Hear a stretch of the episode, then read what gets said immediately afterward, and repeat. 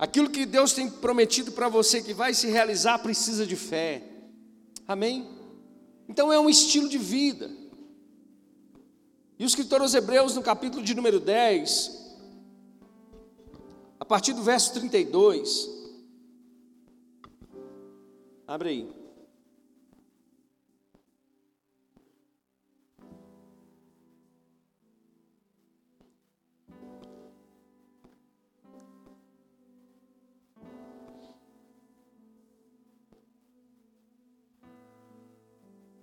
Vai dizer o seguinte: lembrem-se dos primeiros dias, depois que vocês foram iluminados, quando suportaram muita luta e muito sofrimento. Algumas vezes vocês foram expostos a insultos e tribulações, e em outras ocasiões fizeram-se solidários com que assim foram tratados. Vocês se compadeceram dos que estavam na prisão e aceitaram alegremente o confisco dos seus próprios bens, pois sabiam que possuíam bens superiores e permanentes. Por isso, não abram mão da confiança que vocês têm, ela será ricamente recompensada. Vocês precisam perseverar de modo que quando estiver, que quando tiverem feito a vontade de Deus, recebam o que ele prometeu. Pois em breve, muito em breve, Aquele que vem virá e não demorará. Mas o meu justo viverá pela fé. E se retroceder, não me agradarei dele. Nós, porém, não somos dos que retrocedem e são destruídos, mas do que, dos que creem e são salvos. Amém? Você se alegra com essa palavra? Que maravilha, irmãos. Que palavra de encorajamento. Que palavra que nos faz refletir tudo aquilo que nós vivemos com Cristo. O escritor aos Hebreus ele começa dizendo para esses irmãos: lembrem-se dos primeiros dias. Enquanto os irmãos estavam adorando aqui, eu estava lembrando da, da, dos meus primeiros dias de conversão. Sabe, quando meu coração queimava e ardia. Sabe, Irmãos, uma coisa que Jesus pegou em mim foi a palavra. Eu, eu ficava angustiado, sabe, uma angústia boa, uma ansiedade para poder estar tá ouvindo a palavra de Deus, para poder estar tá sendo encharcado pela palavra de Deus, para receber revelação de Deus, para receber, eh, sabe, sabe quando a gente nasce de novo e, e essa sede é uma sede que é, tudo que a gente faz, irmãos, não sacia, porque é um, é um, desejo muito grande de conhecer e conhecer e conhecer e conhecer ainda mais a Jesus, em conhecer a Sua palavra, em receber o batismo de Espírito Santo, e ser afogueado por Deus, em começar a servir a Deus, em começar a honrar ao Senhor com tudo aquilo que Ele me deu. Ou seja, a revelação vai chegando para a gente, a gente vai entendendo o propósito de vida, a gente vai entendendo que nós nascemos para adorar a Deus, nascemos para o louvor da Sua glória, que a minha vida agora se tornou um sentido para mim, para minha família, para Deus, que os meus dias agora são dias de glória, que os meus dias são para é, adorar e para glorificar a Deus. Sabe aquele ardor, aquele queimor pelo Espírito Santo, de ser iluminado pela palavra, de olha, cara, o que que essa que culto foi esse hoje? Que palavra poderosa! Quando a gente recebia um chamado para poder evangelizar, para poder é, servir ao Senhor, a gente ia, a gente não, sabe, não fazia conta de nada, a gente simplesmente fazia. É isso, irmãos, que o escritor aos Hebreus está tentando trazer para esses, para esses irmãos, lembrando daquilo que eles, que eles tinham vivido com Jesus, das experiências com Jesus, das experiências do novo nascimento, das experiências que cada um deles tiveram pessoalmente com Cristo. Ele diz: Olha, lembre-se dos primeiros dias depois que vocês foram iluminados. Por quê? Porque estávamos nas trevas porque estávamos perdidos, porque estávamos condenados, éramos fracassados, derrotados, estávamos debaixo de um jugo desigual. mas fomos iluminados pelo poder do Evangelho Fomos iluminados porque Jesus nos encontrou, fomos iluminados porque Ele veio até nós, fomos iluminados porque Ele nos amou primeiro, fomos iluminados porque Ele diz: Pai, perdoa-lhes, porque eles não sabem o que fazem, fomos iluminados porque Ele levou a nossa cruz, fomos iluminados porque Ele levou sobre si os nossos pecados, fomos iluminados porque saímos da condenação e fomos libertos.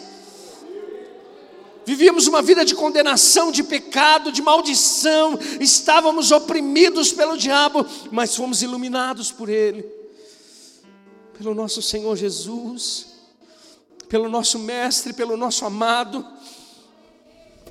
Ele diz: Olha, lembrem-se dos primeiros dias, depois que vocês foram iluminados. Por que, é que o justo vive pela fé? Olha só, ele vai dizer: quando suportaram muita luta e muito sofrimento. Por que, que o justo vive pela fé?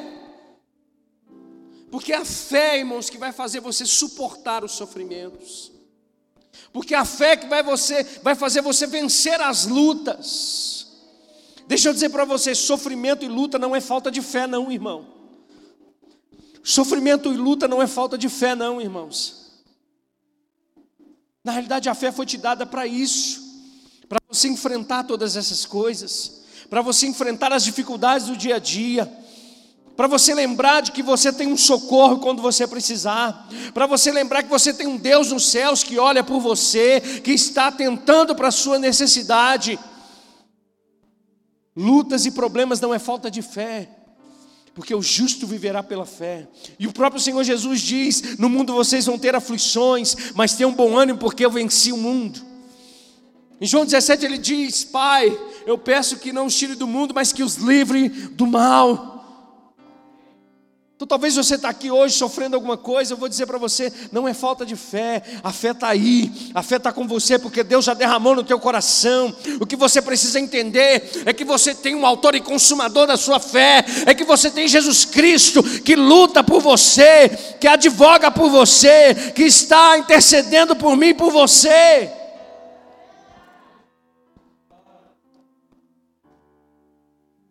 Ele está dizendo: lembre-se dos dias passados, o quanto vocês foram iluminados, porque a fé, a fé nos dá força para vencer as lutas e as batalhas que nós precisamos enfrentar todos os dias. O meu justo viverá pela fé.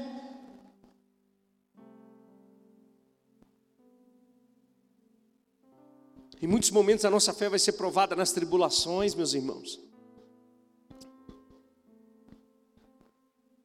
Em muitos momentos a nossa fé vai ser provada em meio aos desafios. Mas o escritor está nos chamando para esse lugar. Lembre-se do fervor. Sabe quando você tem um desafio hoje, talvez você nem ora mais, talvez você nem se ajoelha mais para orar. Talvez você está tão desanimado, irmão, que você está aqui e você está enfrentando uma luta tão grande, você não consegue mais enxergar é, é, uma saída. Eu quero dizer para você: Deus te deu fé, Deus derramou fé no teu coração. É para você vencer essa batalha, é para você clamar a Ele, é para você pedir para Ele, é para você pedir para Ele, falar: Pai, eu não estou conseguindo enxergar, mas eu tenho fé, eu tenho fé. Eu posso não estar tá vendo com os meus olhos naturais, mas dentro de mim eu tenho uma convicção no meu coração de que o Senhor está agindo, de que o Senhor está operando. Aleluia. O justo viver pela fé não significa não ter problemas. Tem muitos pregadores que pregam aí, você está com problema, está faltando fé. Não, muito pelo contrário. É para você identificar que você precisa usar a tua fé. Aleluia. Problema não é falta de fé, meu irmão. Lutas não é falta de fé. A realidade, a fé vai te ajudar a vencer todas essas coisas no Cristo, no Senhor.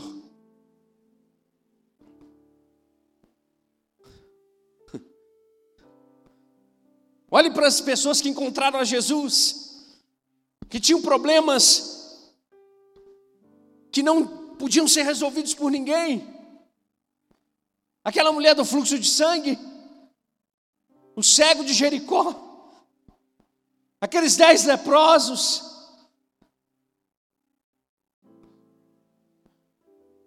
a filha de Jairo. A única coisa que eles tinham, sabe o que, que era? Fé. Fé. A mulher do fluxo de sangue já tinha vendido tudo, já tinha gastado tudo, mas ela ouviu falar que Jesus ia passar.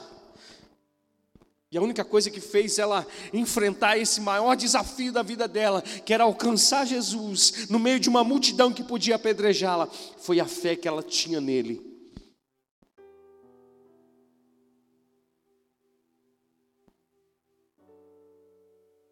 Jairo, um dos grandes homens da sinagoga, estava vendo a sua filha perecer, morrer. E ele vai de encontro a Jesus e diz: Olha, a minha filha está muito doente. A minha filha está muito doente. Jesus levanta e vai em direção a esse homem, meus irmãos, em direção à casa desse homem. E no meio do caminho vem uma turma de gente dizendo assim: Ó, pode parar. Não adianta mais você incomodar o mestre, a sua filha já morreu.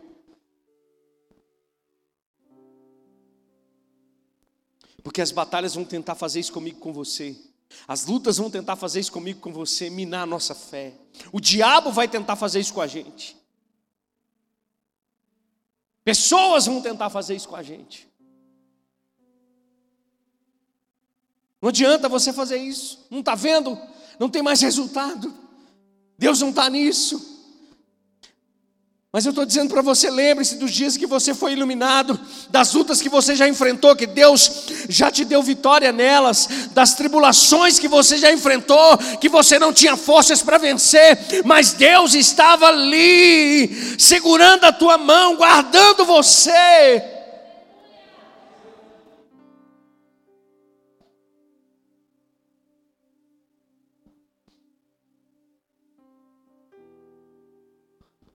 Então a gente aprende que passar por lutas e desafios e sofrimentos não é porque a gente não está tendo fé.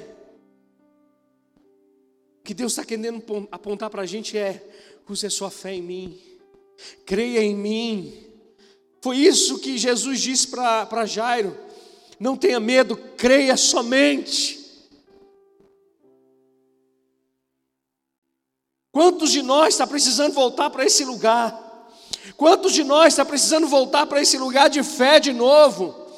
De andar por fé, de crer, de crer em coisas maiores, de crer que Deus vai mover as águas, de que Deus vai abrir o mar, não importa, Deus está e continua operando. Quantos de nós precisa voltar para esse lugar? Estamos colocando a razão no lugar da fé. Não, meus irmãos, a fé é transcendente, ela ultrapassa qualquer tipo de razão e lógica humana.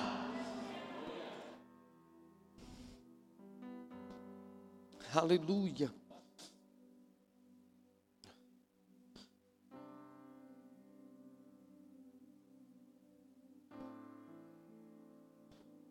Você precisa crer. A única coisa que Deus pede de você é que você creia.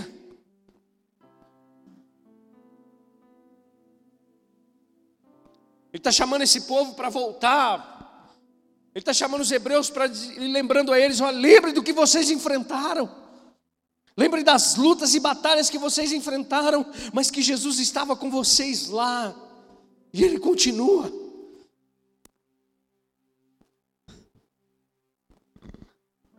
Diga comigo: problemas, lutas, tribulações, não é falta de fé.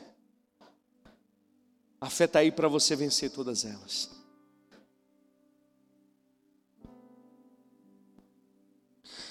A segunda coisa é que a fé é o meio pelo qual Deus vai nos encorajar a vencer todas elas. Olha só, os hebreus, o, escritor dos hebreus continua dizendo: olha, Lembrem-se dos primeiros dias depois que vocês foram iluminados, quando suportaram muita luta e muito sofrimento. Alguns de vocês foram expostos a insultos e tribulações. Em outras ocasiões fizeram-se solidários com que assim, com os que assim foram tratados. A fé nos encoraja.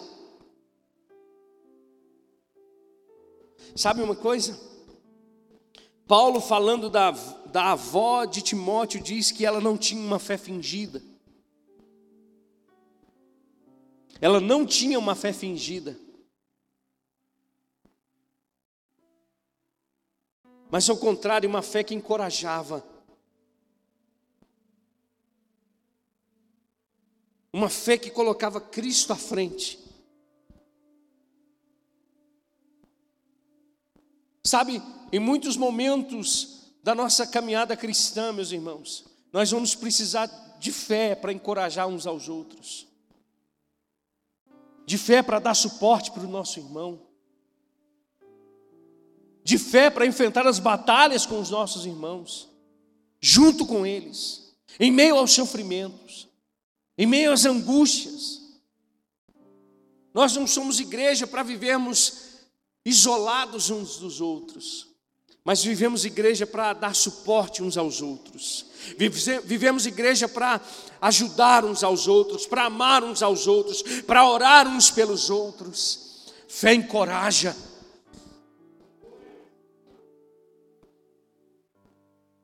A fé cria possibilidades.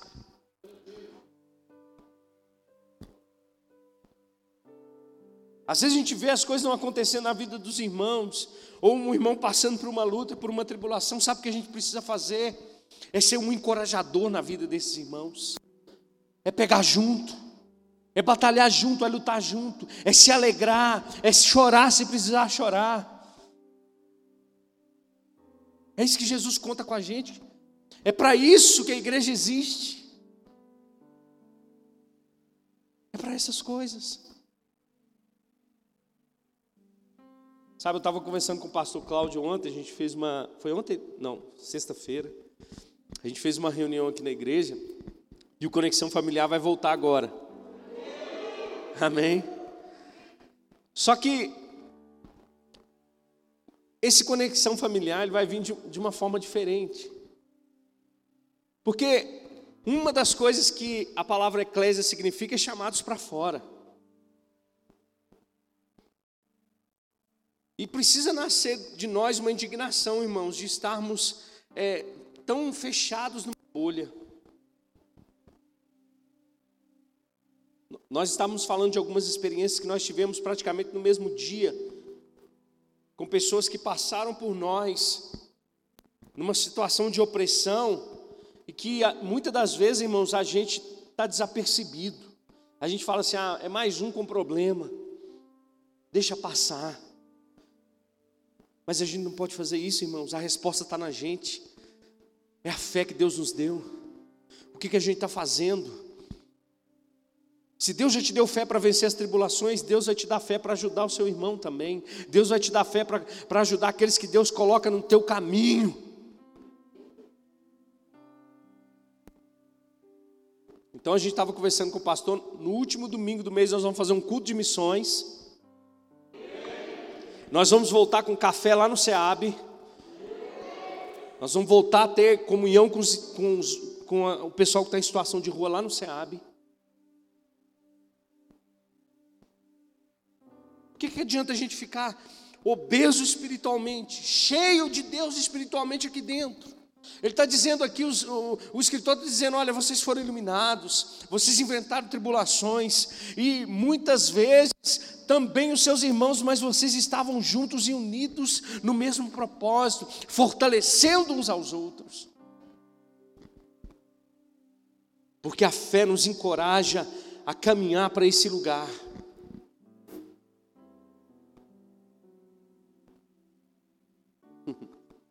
Tem uma música que eu coloquei até no meu carro, o Weber estava me zoando esses dias.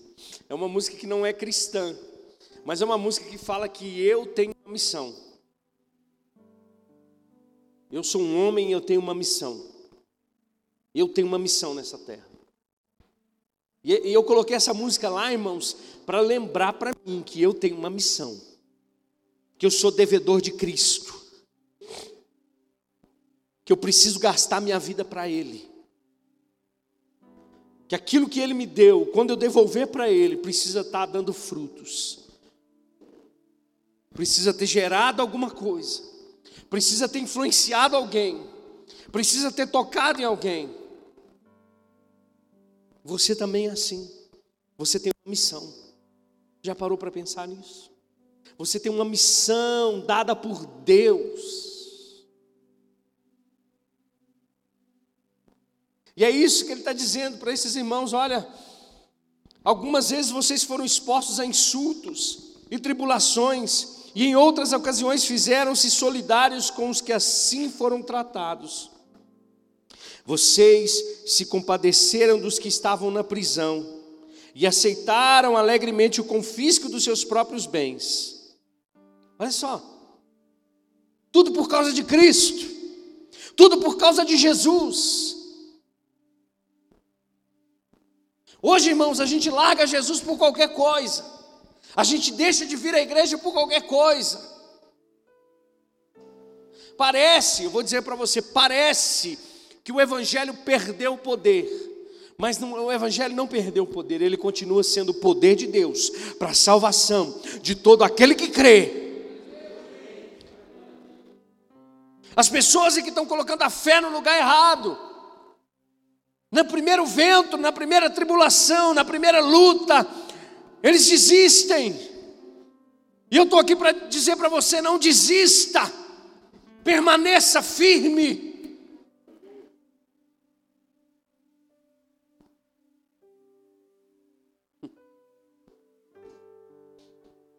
Cada rostinho desse aí, ó, que está aí olhando para mim agora, é um motivo, irmãos, para mim não desistir. Cada criança que está na igreja de crianças, cada irmão que não está aqui hoje, cada irmão que passou por aqui que não está mais, é uma oportunidade para mim não desistir, para você não desistir, para nós não desistirmos.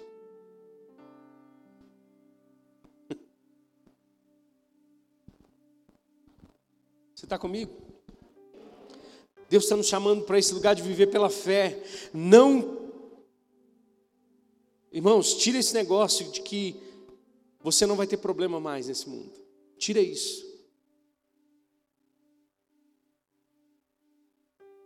O diabo se levanta, a sua carne se opõe, as lutas vêm, tem uma pandemia aí, mas eu continuo com os olhos fixos no Autor e Consumador da minha fé. Eu continue crendo. Por quê? Porque além de eu entender que a fé vai fazer com que eu ultrapasse esses limites, além da fé me encorajar, eu entendo, irmãos, que o que está me esperando é muito melhor e muito maior.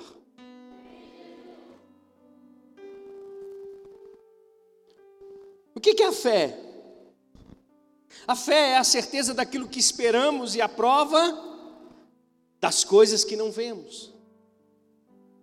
A fé espera. Amém? A fé espera.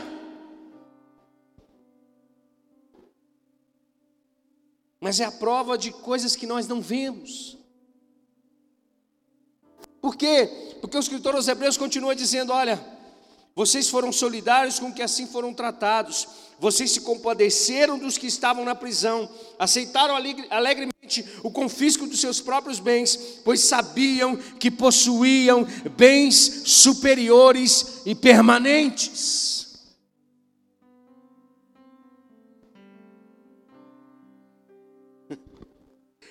Todos aqueles homens de Hebreus capítulo 11, tinham uma promessa e não viram se concretizadas. Todos eles saíram de uma pátria terrena, mas em busca de uma pátria celestial. Todos eles enfrentaram dificuldades, mas sabiam que existia algo muito mais sublime, maior, mais glorioso, aguardando por cada um deles. E o escritor aos Hebreus diz: Por isso Deus não se vergonha de ser chamado o Deus deles.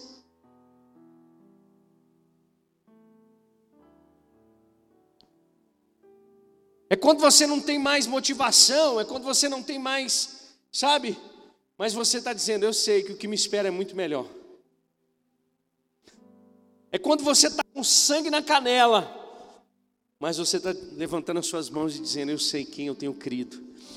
Eu sei que vale a pena continuar te servindo, eu sei que vale a pena continuar te obedecendo, eu sei que vale a pena continuar me alimentando da Sua palavra, eu sei que vale a pena continuar na submissão ao Senhor, na submissão à Tua palavra, eu sei que vale a pena, porque tudo isso que está aqui é passageiro, mas o que o Senhor tem para mim é eterno.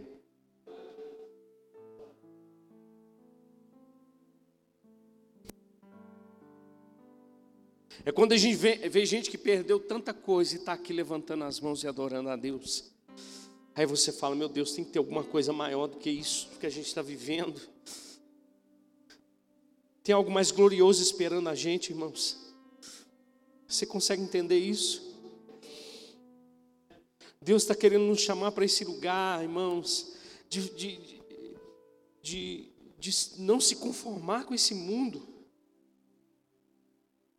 Enquanto a gente está aqui, vamos fazer a obra de Deus, sabe? Vamos fazer as coisas, mas sabe com um desejo de estar com Ele, um desejo de, de se relacionar com Ele, um desejo das coisas dEle.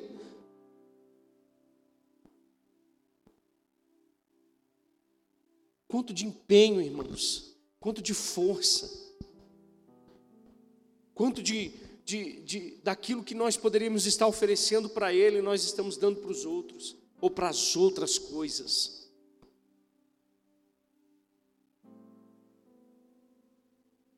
É o que nós cantamos aqui. O melhor que eu posso dar. Você está comigo? O que ela falou? Você falou inspirada por Deus, porque muitas das vezes, irmãos, a gente é, é taxado, a gente sofre críticas, mas porque nós sabemos que tem algo muito melhor nos esperando, nos aguardando.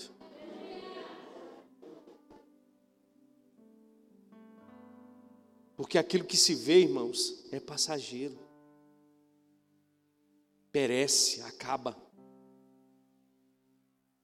Mas o que não se vê, ele é eterno. É o que está dentro de você, é o seu espírito, é sua alma.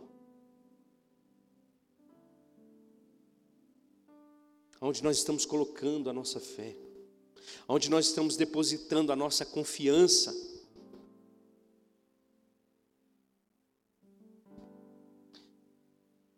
Por quê? Porque a fé vai me ajudar a vencer os problemas, a fé vai me encorajar a encorajar os outros. Porque a fé é o meio pelo qual Deus vai nos ajudar a vencer essas coisas. Porque a nossa fé não está firmada naquilo que nós vemos. Olha só, abre comigo em 2 Coríntios, capítulo 4, rapidinho. 2 Coríntios, capítulo 4.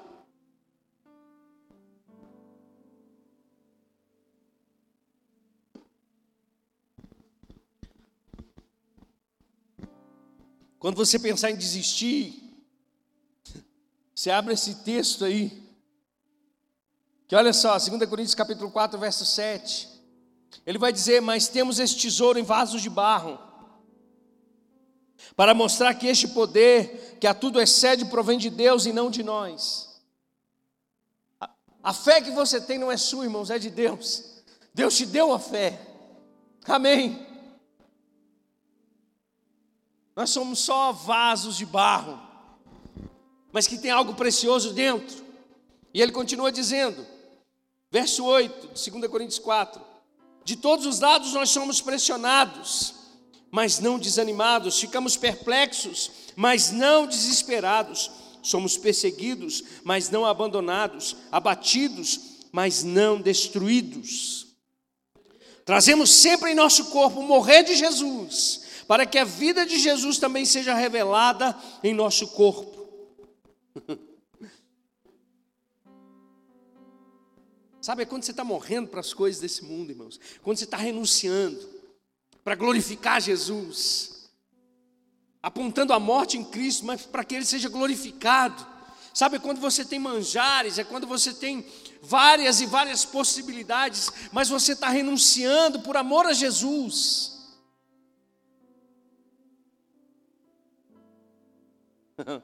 Aleluia. Verso 11: Pois nós que estamos vivos somos sempre entregues à morte por amor de Jesus, para que em Sua vida também se manifeste em nosso corpo mortal, de modo que em nós a morte, mas em vocês a vida. Está escrito, cri, por isso falei, com o mesmo espírito de fé, com o mesmo espírito de fé, nós também cremos e por isso falamos porque sabemos que aquele que ressuscitou o Senhor Jesus dentre os mortos, também nos ressuscitará com Jesus e nos apresentará com vocês. Olha a expectativa de Paulo, não estava nessa terra, não estava nas coisas passageiras, não estava nas coisas transitórias, temporais. Ele diz: Olha, tudo isso é para o bem de vocês, para que a graça que está alcançando um número cada vez maior de pessoas faça transbordarem as ações de graças para a glória de Deus. Por isso não desanimamos, embora exteriormente sejamos a desgastar-nos, interiormente estamos sendo renovados dia após dia, pois os nossos sofrimentos leves e momentâneos estão produzindo para nós uma glória eterna que pesa muito mais do que todos eles. Você está comigo? Você está entendendo o que ele está dizendo? Independente daquilo que você esteja vivendo hoje, irmãos, existe uma glória muito maior esperando cada um de nós. Assim, fixamos os olhos não naquilo que se vê, mas do que não se vê, pois o que se vê é transitório, mas o que não se vê, ele é eterno.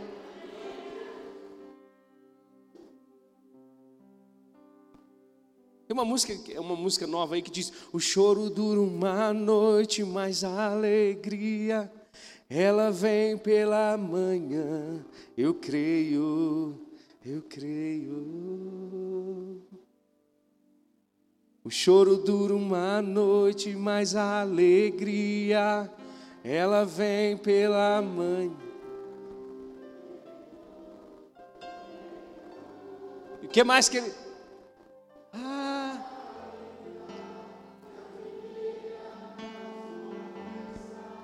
e não haja fruto na vide, e o produto da oliveira minta, todavia me alegrarei.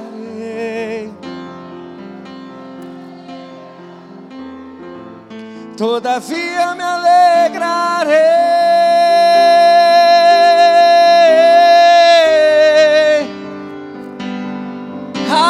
Ainda que a figueira não floresça e não haja fruto na vide e o produto da oliveira minta, todavia me alegrarei, todavia me alegrarei, todavia me alegrarei. O que, que é isso? É se atentar para as coisas que não se veem. Aleluia! É tá chorando agora, mas eu sei que a minha alegria está chegando. Porque eu não estou atentando na circunstância. Porque a palavra de Deus diz: o meu justo viverá pela fé. Aleluia! O diabo pode estar tá mostrando uma coisa, as pessoas podem estar tá apontando uma coisa, mas eu continuo me alegrando nele. Eu continuo confiando nele. Por quê? Porque eu não estou me atentando nas coisas que se vêm, porque elas são transitórias. Mas é naquelas que não se veem, que são eternas. É nessas que o meu coração precisa estar. Aleluia.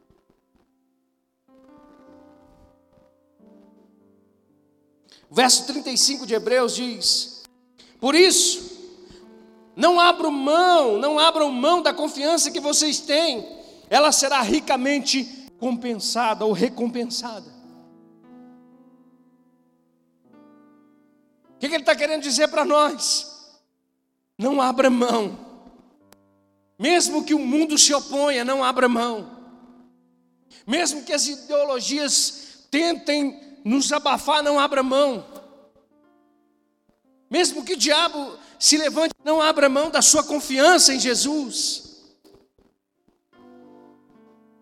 Sabe, irmãos, nós estamos vivendo dias terríveis, dias difíceis, dias que estão tentando se encalar a igreja, que estão tentando colocar a goela abaixo da, da, de, de cada um de nós, que nós não podemos mais falar e crer nessa palavra,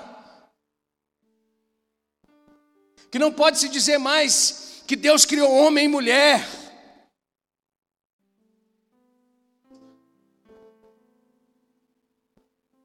Estão querendo calar a igreja, irmãos. Mas ele está dizendo aqui, olha, no verso 35, ele está dizendo: mesmo que tudo se levante, não abram mão da confiança que vocês têm. Não abram mão da fé no Cristo. Mesmo que a gente precisa morrer, meus irmãos, não abra mão.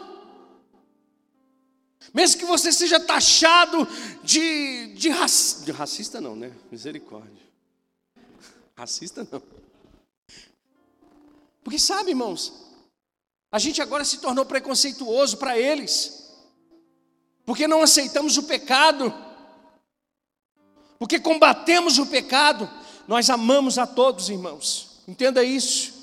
Assim como Deus nos amou, nós devemos amar, mas nós não podemos abrir mão das nossas confissões de fé para poder agradar o mundo, não, irmãos.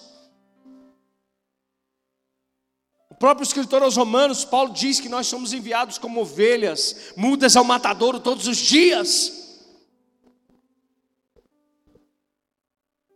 Nós precisamos permanecer firmes, inabaláveis na nossa fé.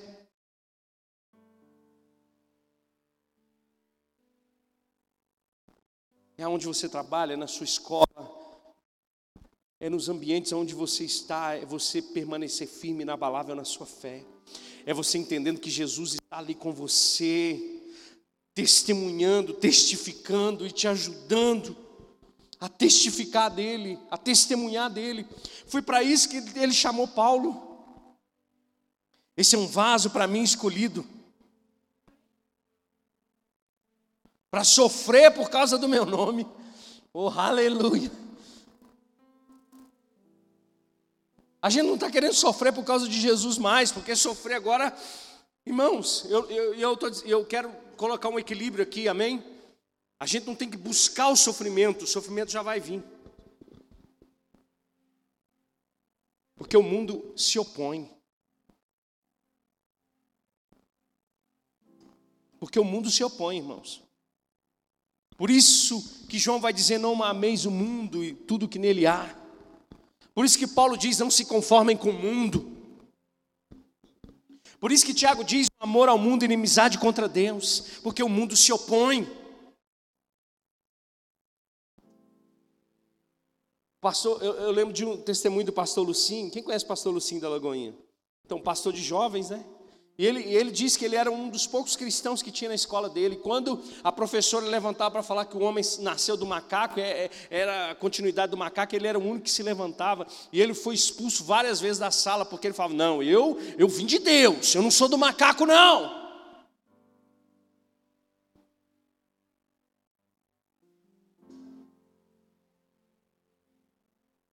Vocês viram como é que está na televisão agora?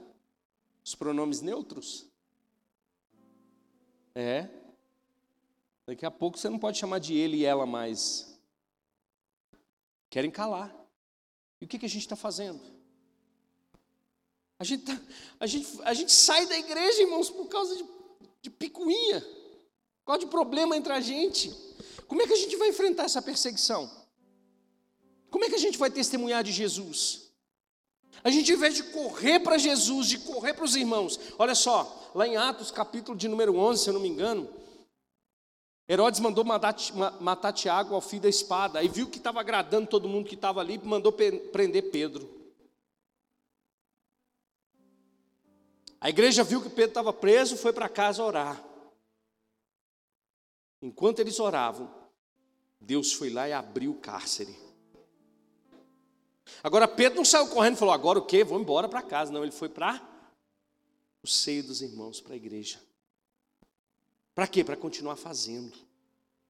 para continuar testemunhando, porque não abriam mão da sua confiança, não abriam mão da sua confissão de fé. Você está comigo?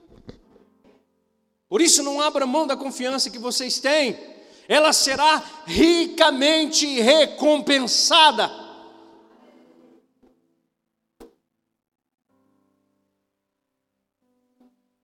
Por que, que o justo vive pela fé?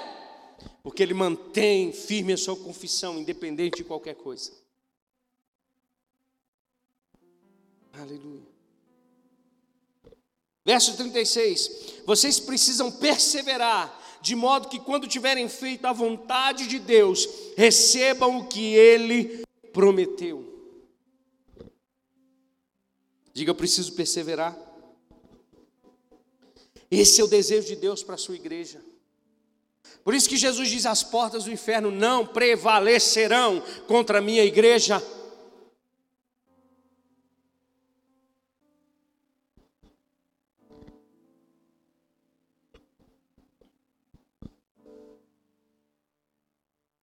Eu escrevi um negócio no meu Facebook ontem, que o Facebook é bom para lembrar a gente as coisas, né? A gente publica lá três, quatro anos, cinco anos atrás. Aí eu publiquei lá, eu falei, olha, a fé celebra mesmo antes de ver.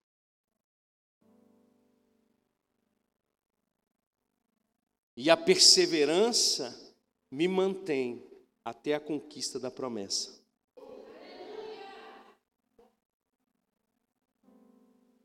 Eu não estou vendo, mas eu já estou celebrando. Eu não estou vendo, mas eu já sou grato. Eu não estou vendo, mas eu sei que eu estou crendo. E a perseverança vai me manter no lugar do cumprimento da promessa. E é isso que ele está dizendo. Vocês precisam perseverar de modo que, quando tiverem feito a vontade de Deus, recebam o que ele prometeu.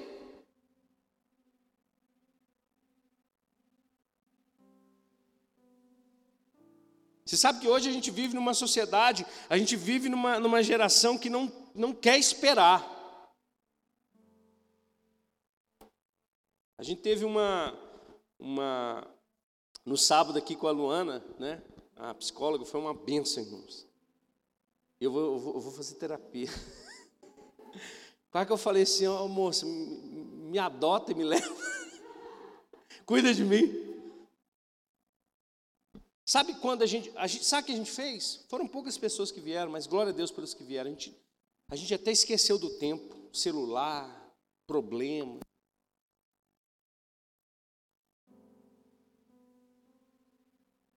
A gente se conectou na conversa.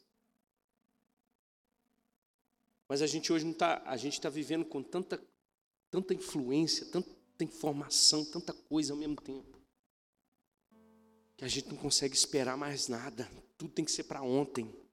Tudo é para ontem, tudo é para ontem. E sabe de uma coisa? Quem tem pressa, irmãos,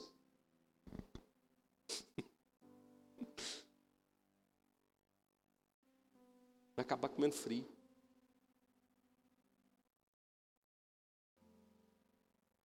A gente precisa perseverar. É continuar com os olhos fixos é você estar tá caminhando e as burdoadas vêm, as intempéries vêm, as provações vêm, as tentações vêm, as lutas vêm, os nãos vão acontecer, as impossibilidades vão aparecer na sua frente, mas você continua perseverando, de modo que quando você tiver feito a vontade, o que é fazer a vontade de Deus ali naquele sentido? É chegar no final, porque do princípio ao fim, o meu justo vive pela fé. É chegar até no final. Por isso que o escritor dos Eclesiastes diz que o fim é melhor do que o começo. Por isso que eu volto a dizer para você, o escritor aos Hebreus está dizendo: lembra de quando vocês estavam iluminados? Lembra que bênção que era um novo convertido que pregava até para o poste? O cachorro estava passando na rua chamava para aceitar Jesus na igreja. Ele está dizendo: não adianta ficar só nisso lá atrás, tem que continuar perseverando. Que a vereda do justo é como a luz da aurora que vai brilhando mais e mais, até se tornar dia perfeito. Não adianta eu ter começado bem e agora eu estou mal. eu preciso pelo menos perseverar, ser constante. Fazer a vontade de Deus nesse sentido é você chegar lá. Vai para o próximo versículo aí.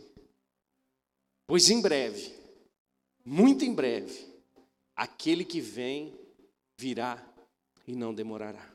Por que, que a gente, por que, que o justo vive pela fé?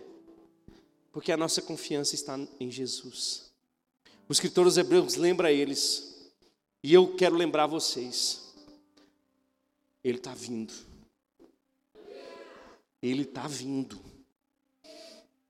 Se ele já estava próximo lá, agora ele está mais próximo ainda.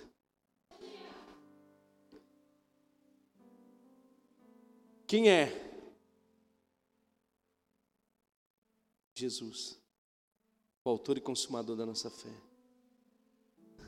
Aquele que nos viu caído e nos colocou de pé. Aquele que mantém viva dentro de você a chama. Aquele que tem vivo dentro de você a fé. Aquele que te mantém de pé. O que, que o escritor está dizendo? Olha, não desanima, não. Não volta para trás, não. Avança. Caminha para frente. Por quê? Porque em breve ele virá e ele não demorará. Vai para o próximo. Mas o meu justo viverá pela fé, e se retroceder, não me agradarei dele.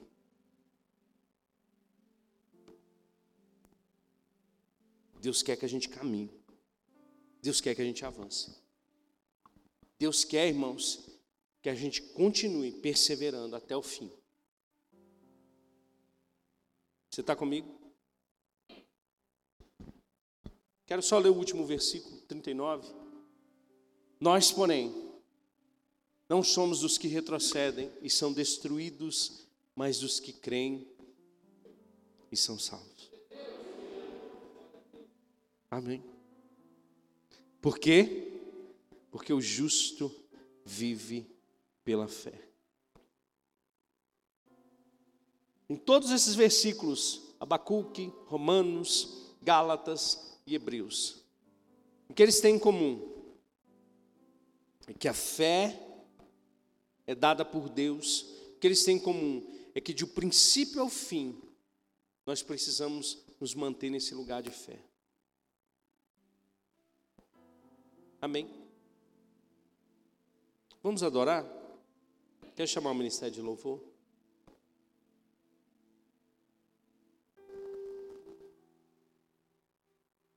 Vocês não sabem essa música não, né? Que a gente cantou agora não, né? Será que a gente consegue cantar ela? Ah, eita glória. Fica de pé comigo.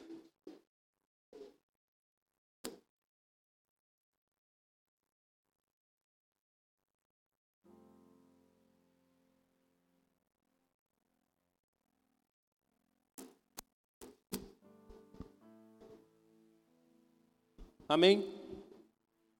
Preste atenção aqui. Hebreus 11, 6 diz que sem fé é impossível. Hã? É impossível agradar a Deus. A gente pode fazer tudo para Ele. E Ele não se agradar porque não tem fé. Então, tudo que nós vamos fazer precisa de fé. Até suas mãos levantadas precisam de fé. Amém? Então eu queria que a gente. Que a gente adorasse Ele com uma fé fervorosa nessa noite. Você está comigo? Talvez você está aqui e fale assim: Ah, pastor. Atrás do fervor que você tinha? Às vezes está apagado aí, Deus está dizendo para você: acende a chama. Pastor, mas na época eu fazia um monte de coisa e parecia ser meninice, não importa. Era pela fé? Então Deus aceita. Aleluia. Aleluia. Aleluia. Levante suas mãos pela fé. Comece a colocar no teu coração nessa noite.